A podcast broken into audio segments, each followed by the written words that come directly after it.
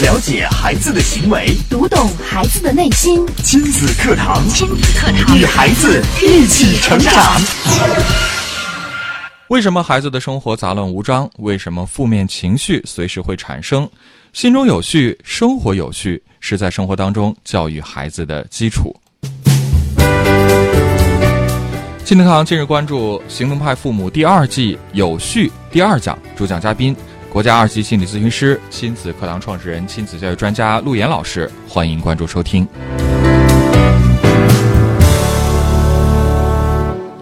我是主持人袁明阳，我是主持人潇潇，有请陆岩老师。陆岩老师，你好。你好，陆岩老师。潇潇好，明阳好，亲子课堂的各位亲友们，大家好。嗯，今天继续《行动派父母》第二季有序的第二讲。那今天陆岩老师主要要跟我们来分享什么内容呢？我们在第一讲有序的时候已经把任务告诉给大家了。我们这段时间的任务呢，就是要给孩子制定一个生活作息时间表。嗯啊，呃，我们亲子课堂呢，这个除了理念啊，二零一八年呢，就让大家来执行行动，我们叫行动派父母。我想问一下，有多少朋友把家里的生活作息时间表发到我们群里了？我看到的不多啊，所以说呢，这一期呢，我想跟大家来说一说这个时间表该怎么去确定，该怎么和孩子一块儿签订。好，呃，就像罗岩老师刚刚讲啊，行动派父母其实就是希望大家能够真正动起来。亲子堂节目开播九年了，我今天早上一大早还收到了一位家长啊，跟我进行这个。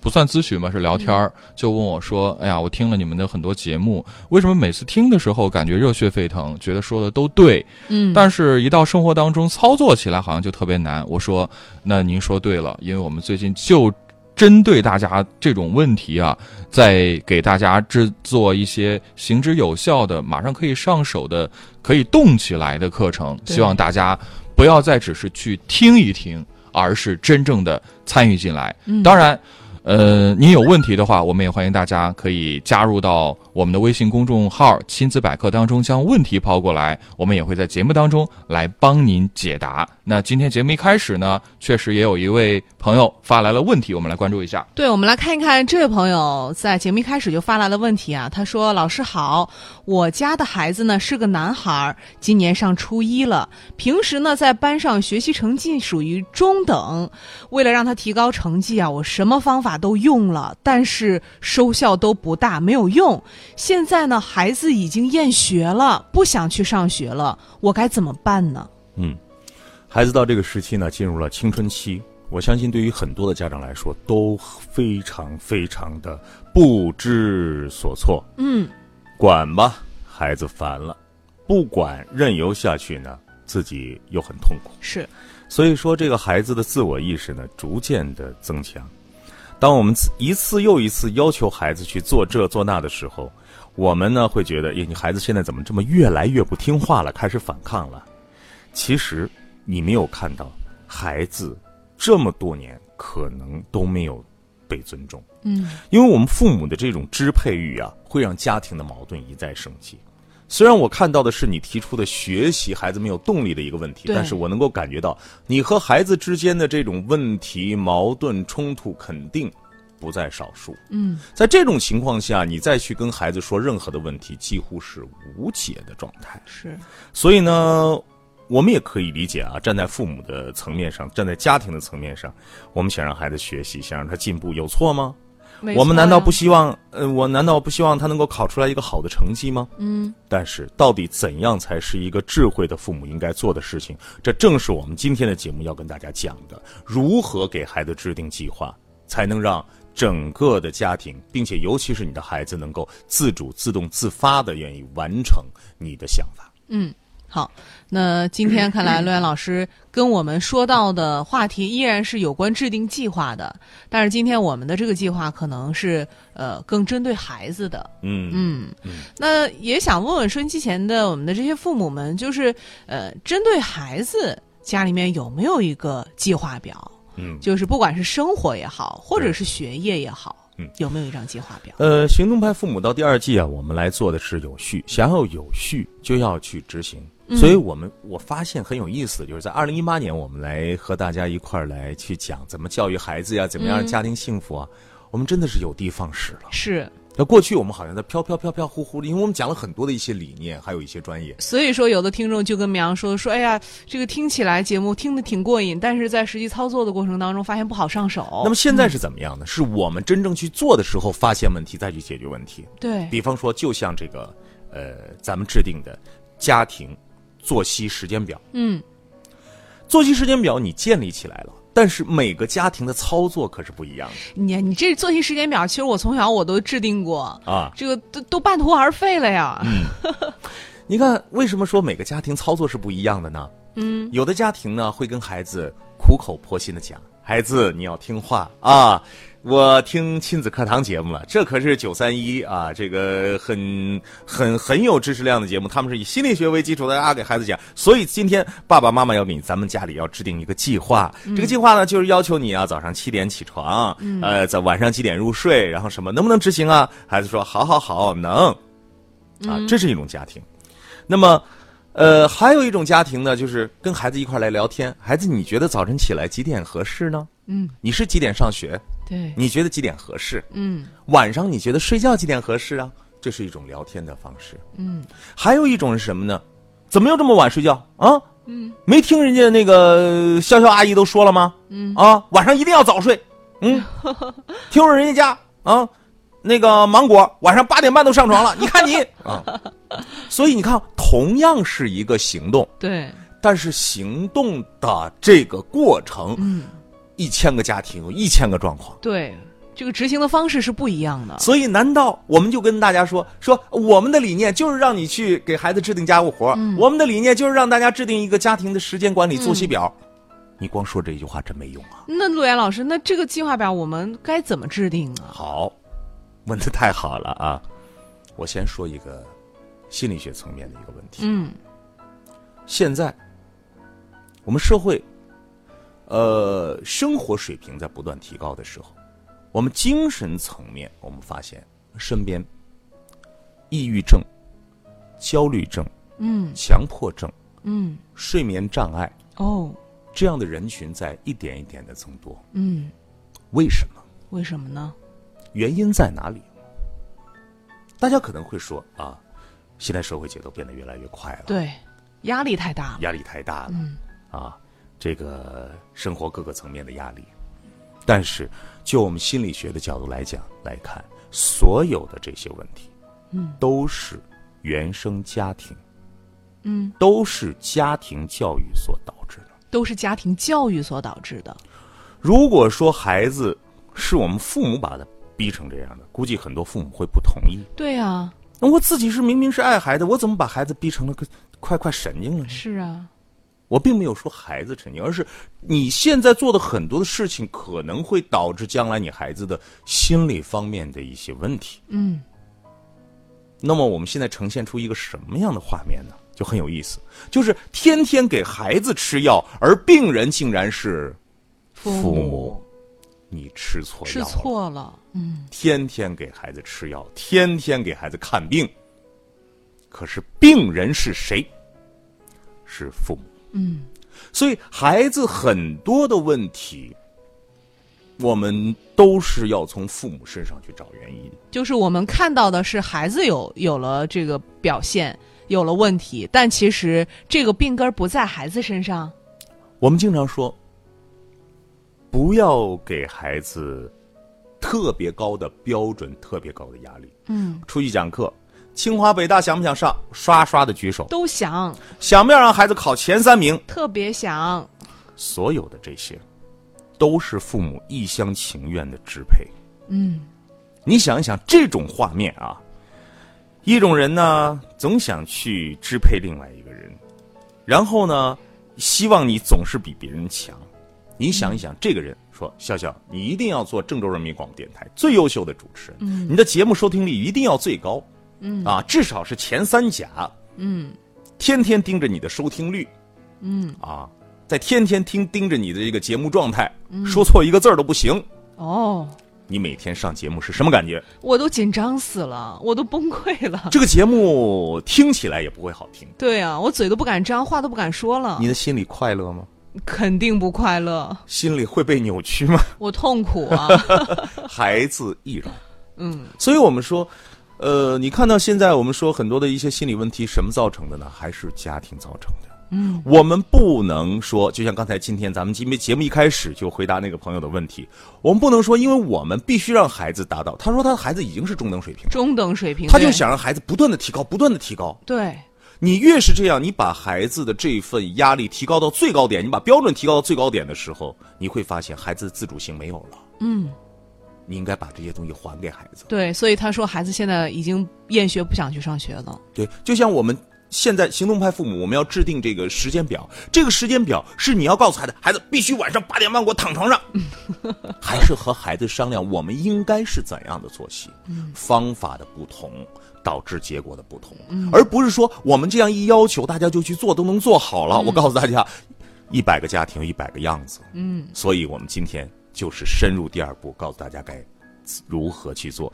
当然，在这个过程当中，我相信啊，每一个家长也都有自己的困惑，啊，是就像我们第一期节目一结束啊，群里跟炸了锅一样啊哦。这个，哎呀，你都不知道作业有多少写不完啊，你都不知道晚上他都饿，他非得晚上要再喝顿奶，嗯你都不知道他一到睡觉他就怎么怎么样啊。嗯，这些问题我也希望大家都可以提，因为什么呢？我们不是说我们提出一个理念，你必须按照这个硬性标准来，大家可以放上来，共同想办法，并且这个困惑不只是你的困惑，我告诉你，我有。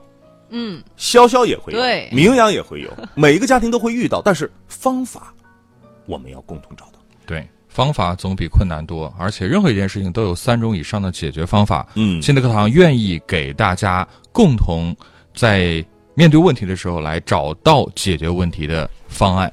好，那大家可以随时的关注我们亲子课堂专家团专属的微信公众号“亲子百科”，千百的百课堂的课，直接将您的问题发过来。当然，加入到行派行动派父母，您直接回复“行动派”，扫码入群就可以了。稍事休息，待会儿接着回到节目当中。亲子课堂正在播出，稍后更精彩。典型的教育问题，家长的普遍困惑，先进的理念讲解，有效的技巧传授。亲子课堂，为人父母者的必修课程，让您轻松玩住孩子，成就孩子的一生。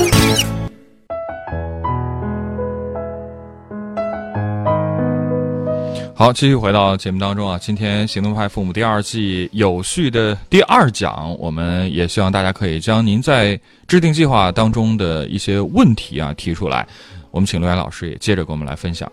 嗯，欢迎大家跟我们一块儿来沟通交流，因为呃各家各户的情况不一样，对，啊，呃，所以说在操作的过程当中，总会有你自己内心的困惑。是，当然，你说完困惑之后呢，你也肯定，呃，这个会知道啊，我会把你这些困惑都给它清扫出出去。哦，因为核心的问题是什么呢？核心的问题是下面我要讲的。我们来看一看一个例子啊。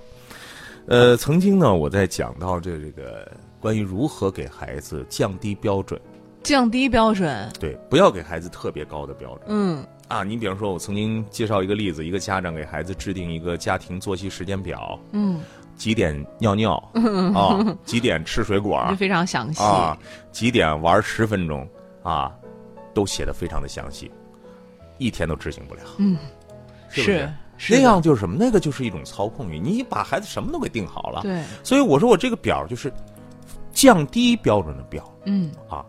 为什么昨天我在群里边问那个家长，那个家长给孩子晚上制定了九个任务，我不知道哦你们看了没有？那么多任务我？就专门在群里边，我一看到我就跟那个家长说，我这孩子多大了？你这嗯任务能完成吗？嗯啊。但是这个家长呢说啊，有一些是他的作业，有一他只报了一个班儿然后那个上面基本上能完成。哎，我觉得这还不错。啊对，如果孩子基本能完成，并且呢不是在你的强压之下完成，完成的还非常的愉快，嗯啊，这说明孩子的能力很好，说明你这个循序渐进的结果很好。是，啊。但如果说孩子从来都没有完成过其中的三五项，上去就给孩子九项，这个是我们绝对不允许的。哦，那我们来看一下，在是那一期节目啊，就我说要给孩子降低标准，让孩子能够大块上就是你要求的执行好就行了。之后，嗯，这个家长给我发过来的一个信息，他说：“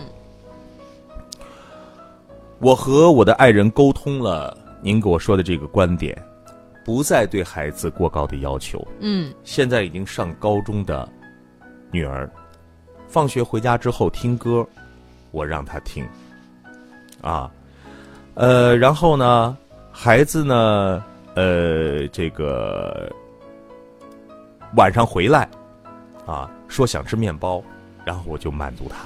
嗯过去呢都是我们叫他起床，现在呢说孩子起床的事儿交给你，嗯自己定闹铃。嗯孩子去定了。然后过去的孩子呢，不爱干净，不想洗澡，现在说不管了，你自己想去怎么整怎么整。一段时间下来，孩子发现生活得到了支持，然后呢，家长不再要求。你知道这个结果是什么呢？结果是什么呢？他说：“我发现孩子回来不再闹了。嗯结果是前天晚上回家的时候，要我给他开浴霸，哦，然后呢，他要好好洗澡。这是主动洗澡了。早上呢，自己把铃呢定的很早，嗯起来就刷牙洗脸，一点声音也没有。嗯晚上回来第一件事情就是写作业。现在我们的家里边出现的是他喜欢的美妙的音乐，一家人其乐融融。嗯，这多好啊！这说明了什么呢？嗯，你把孩子可以控制的那个部分，你交还于孩子，就还给人家。嗯你降低了自己对孩子的全然的控制，孩子有了自律性。嗯有很多的伟大的人啊，在很多方面其实都是很弱智的，哦，这怎么理解呢？就是他只关注他最关注的那一面。比如说，你作为一个妈妈，如果你比孩子事事都聪明，嗯赶快刷牙啊，前面刷后面刷，刷好了没有？啊，牙膏该怎么挤嗯啊？晚上睡觉的时候应该怎么做？嗯，作业这一点又写不好了对，啊，这个思路解题能不能换一个方法？那确实是这样啊。出门的时候把水一定要带好，记得是一半热一半凉。那对呀、你多聪明啊！嗯，孩子都哦，不知道。你把孩子什么事情都包办了，这就是一个傻妈妈。哦，这样是不对的。真正伟大的母亲，嗯其实是笨母亲，嗯，笨母亲，笨母亲，嗯，就是比孩子还不会呢。对，就是笨母亲。那么孩子呢，就一点一点的成就。嗯那么说了这么大一圈，我今天先说心理的问题，就是说所有孩子心理上的那些压力，将来长大可能会有的抑郁症啊、焦虑啊、强迫这些东西，都是家庭的问题。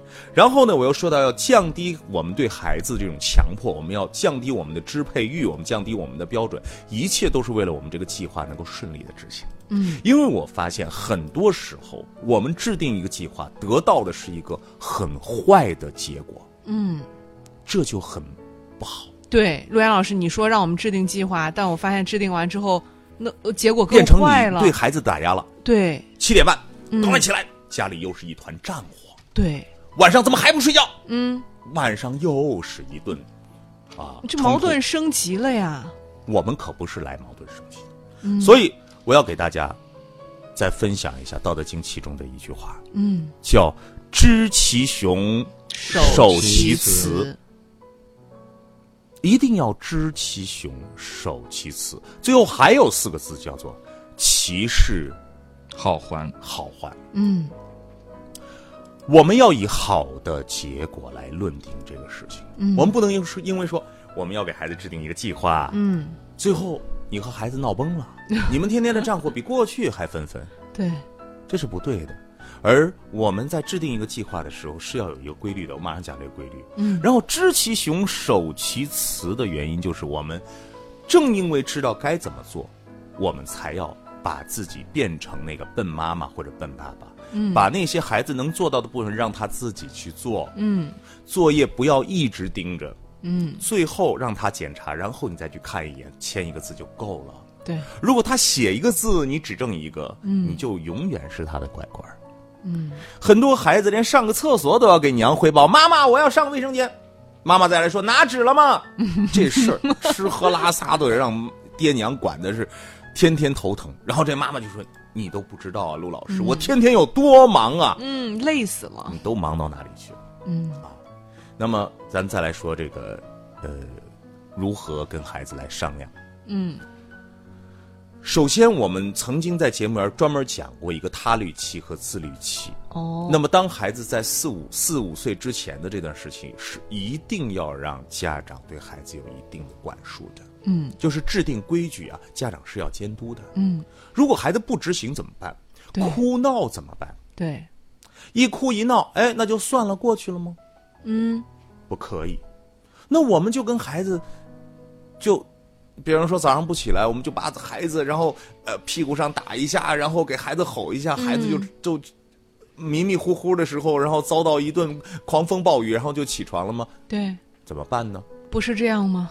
怎么办呢？对呀、有没有更好的方法呢？哎，所以呢，首先，对于小孩子在他律期的时候，也就是我们必须要给孩子制定，比方说我们现在制定了一个家庭的计划，但是孩子的生物钟还没有调整好的时候，我们一定要找到一个周六周日的时间。嗯，你千万不要周一到周五什么事儿都弄好了，到周六周日就给孩子放假了。对孩子一睡睡到了十点，一睡睡到了九点，你放心，周一肯定是你们家最痛苦的时间。是，所以我们应该把不好办的时间放在哪？放在周六周日。嗯，周六周日制定好你的时间，因为你可以有时间，你的相对宽松，你不像周一到周五送孩子那必须的，对不对？对。那么养成习惯放在周六周日，我说的是小孩子，大家听好了，就是几呃学龄前的，学龄前的孩子，甚至是幼儿园的孩子、嗯。啊。那么孩子该起床了，嗯。这一刻是需要父母的温柔和幽默的。嗯，曾经有一位专家啊，呃，就说早上准备一个小的喷水瓶子，往孩子脸上一喷，下雨了。当然，各种各样生活的幽默你自己去掌握。我记得我小时候有一天，我妈妈叫我起床的时候，我就很困不想起，然后我妈说。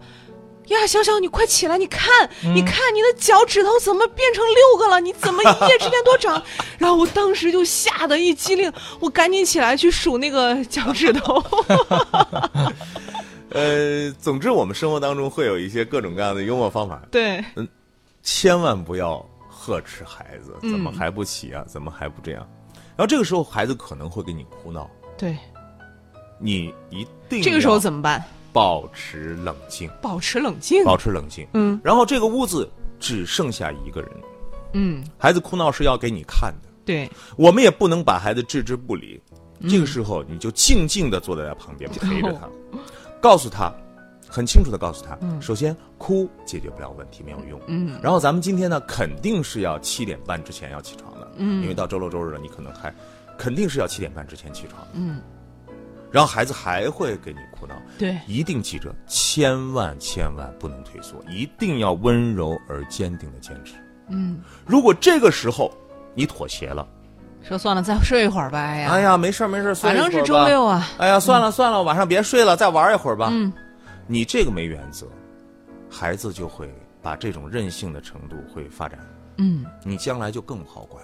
我为什么要给你放到周六周日？就是你找一个空余，就是时间比较空空余的啊，比较好调整的时间，一次把它给整住。嗯啊，否则等到孩子上初中了，等到孩子越来越大了，到那个时候可不是可不是给你哭闹了，嗯，人家扭头就跑。哦，还有各种各样恶性的事情，人家从楼上直接跳下来了，也有啊。嗯，是，所以说，孩子的任性对于孩子时间的这个管控，要家长有足够的耐心，安静的坐在孩子的旁边，并且告诉孩子什么都没有用。嗯，这是我们要做到的，因为只有这样才是对你好的方式。所以，给大家的方法就这个，这是他律期，也就是孩子上小的这个年龄。对，那么到了自律期的时候，到了自律期的时候，也要有一次这样的事情。比方说，这个孩子天天早晨起床都是被你催的无可奈何，怎么办？让他尽情的迟到，尽情的迟到。找一天，嗯，一看今天第一节课，这个班主任的，呃，是是是语文课啊，嗯还是班主任的课？太好了。太好了。提前一天晚上告诉孩子，孩子，嗯我已经跟你说了很长时间了，我也听节目了，这个时间啊是你的，表呢由你自己来定，上学这件事情是你的。嗯，孩子说知道了，哦，这事儿有什么搞不定的？对呀、明天我自己来。好，嗯明天你就真的好好在床上睡一个好觉。嗯，他该怎么样就怎么样，你一定放下所有的心，就是这个时候该培养孩子什么呢？嗯，培养孩子的自律，该把那个东西交还于孩子了，孩子应该自己管控自己的时间了，对不对？好好放心，那不行吧？他从来都没有这个自律，从来没有自觉起床过呀。所以最后的结果很有可能是他肯定得迟到，八点还没有去学校，甚至八点二十还没有去学校。对呀、罗岩老师，你这是让我家孩子迟到吗？对的，那迟到了怎么能行呢？必须让孩子去感受、去体会。嗯，生活的这些小的问题啊，他只有亲身的经历，他才知道哦，原来上学这件事儿我不能耽搁。对，就像那位妈妈放手，她高中了，她说不愿意洗澡，你不洗澡几天，你看看，妈妈天天在那儿催她都不洗，嗯，你不催的时候，反倒她去洗了，因为对她知其冷，便得其暖。嗯，就像现在很多的孩子说，哎呀，我的孩子不吃饭，我的孩子不吃饭，别喂，别催，没饭，没饭，孩子饿不死，饿不住，嗯，你就让他饿两顿，你看孩子回来什么状态？嗯，家里的零食全部收掉，你看看孩子什么状态？嗯，但是我们的孩子就缺乏这个东西，因为我们现在生活方方面面都很富足了，对啊家长对孩子的关心那是细致入微的，那是不是能还饿着？只有这个消化不良了呀。所以啊，在自立期这个时间，要让孩子有一个体尝饿、体尝苦的时候，嗯，因为现在体会的是小苦。对，这点苦根本不算什么。我就觉得现在很多的孩子应该去拉练拉练。我觉得我们小时候你说走个几公里，嗯，你们小时候做过那种拉练活动没有？什么去郊外都是走路去有的，有有，去烈士陵园扫墓是吧？对，都是走路，去的。对现在孩子这样机会少了啊。对，所以，呃，小的时候吃的这些苦，对于将来的孩子的这个人生，他会知道什么叫做冷，什么叫做暖。嗯，你不去受到这些的时候，他永远觉得你妈妈真讨厌，嗯，爸爸真烦，天天早上搁那儿折腾我，嗯，谁折腾谁呀、你别折腾我了，你就安心睡觉，让孩子还给孩子这个时间，让他自己去为自己负责任，并且一定要提前告知，告诉孩子，明天我不再管你，我不再教你。嗯，所以今天啊，我想通过这样半个小时的时间，就是来跟大家说，我们的这个生活作息时间表如何给孩子签订，如何给孩子执行。希望大家再做一个星期，我们下一个星期的行动派父母，我相信我们的群里边，大家的时间表会陆续的登录啊，会陆续的来分享，并且希望大家打卡看一看你们每天的这个时间有没有很好的执行，出现了什么的问题，我们下一期继续跟大家分享。嗯，好，非常感谢陆岩老师精彩的讲解啊！当然，我们想要按照陆岩老师说的这个方法来做，我们首先加入到我们行动派父母的这个计划当中来。微信平台关注微信公众号“亲子百科”，回复“行动派”，扫码加群，跟我们一起共同进步。明天同一时间，亲子课和您不见不散。